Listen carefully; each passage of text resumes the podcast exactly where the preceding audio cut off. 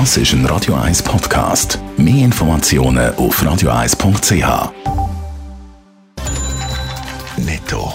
Das Radio 1 Wirtschaftsmagazin für Konsumentinnen und Konsumenten wird Ihnen präsentiert von Blaser Greinicher. Wir beraten und unterstützen Sie bei der Bewertung und dem Verkauf von Ihrer Liegenschaft. blasergreinicher.ch Hannes Sickmann. Arbeitslosigkeit in der Schweiz hat im Monat Oktober nur minim zugenommen. Die Quote liegt landesweit unverändert bei 3,2 Prozent, teilt das Staatssekretariat für Wirtschaft SECO heute Morgen mit. Gegenüber dem gleichen Monat vor einem Jahr und damit also vor Corona bedeutet der Wert allerdings eine Zunahme um 46 Prozent. Die Internetgeschwindigkeit die Heime ist häufig weniger hoch, als das die Anbieter den Kunden versprechen. Zu dem Schluss kommt eine Untersuchung vom Fachmagazin Connect, wie der Tagesanzeiger heute berichtet. In den meisten Fällen beträgt die Bandbreite nur rund 90 Prozent von dem, was angepriesen werde. Konsumentenschützer empfehlen allerdings erst dann zu intervenieren, wenn die Leistung auf unter 80 Prozent fällt. Der Schweizer Kioskbetreiber Valora ist im dritten Quartal in die Gewinnzone zurückgekehrt. Dank der Erholung der Umsätze, aber auch dank der politisch beschlossenen Mietnachlässe, haben wir in den letzten drei Monaten 8,5 Millionen Franken Gewinn können machen, teilt Valora heute am Morgen mit. Wegen dem dramatischen Einbruch im Frühling rechnen wir für das Gesamtjahr 2020, aber trotzdem noch mit einem negativen Ergebnis heisst in den USA steht ein Machtwechsel an. Seit dem Wochenende ist klar, der nächste US-Präsident heißt Joe Biden. Mit diesem Machtwechsel stellen sich viele Fragen, Hannes Dickelmann.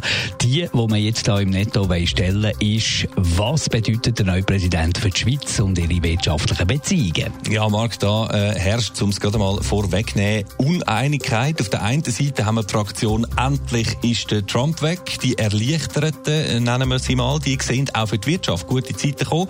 Schließlich sei die Verlässlichkeit und Zusammenarbeit äh, allerwichtigste oder sehr wichtige Faktoren im Geschäftsleben und Handel, sagt beispielsweise CVP-Außenpolitikerin Elisabeth Schneider-Schneider. Und das könne der Joe Biden im Gegensatz zum Präsident Trump ja jetzt dann eben wieder bieten. Große Hoffnung, große Hoffnung auch von einer kleinen Volkswirtschaft wie die Schweiz, die profitiert vom Multilateralismus, die profitiert, wenn die USA sich wieder integriert in internationale Organisationen.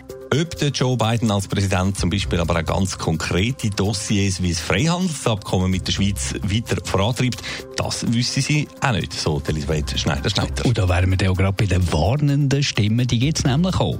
Ja, und das nicht nur, was eben das äh, angesprochene Freihandelsabkommen angeht, sondern auch ganz generell, weil äh, die Schweiz aus den USA in wirtschaftlichen Fragen wieder einen härteren Wind könnte entgegenblasen. Die Pharmabranche müsse beispielsweise zittern, sagt der SVP-Außenpolitiker Rino Büchel oder auch die Banken.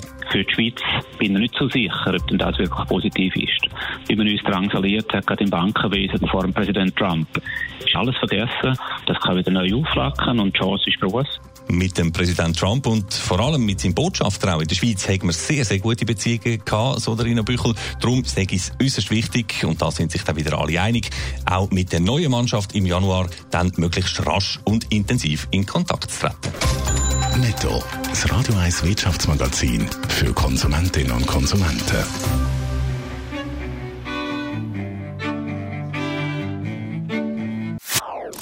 Das ist ein Radio 1 Podcast. Mehr Informationen auf radio1.ch.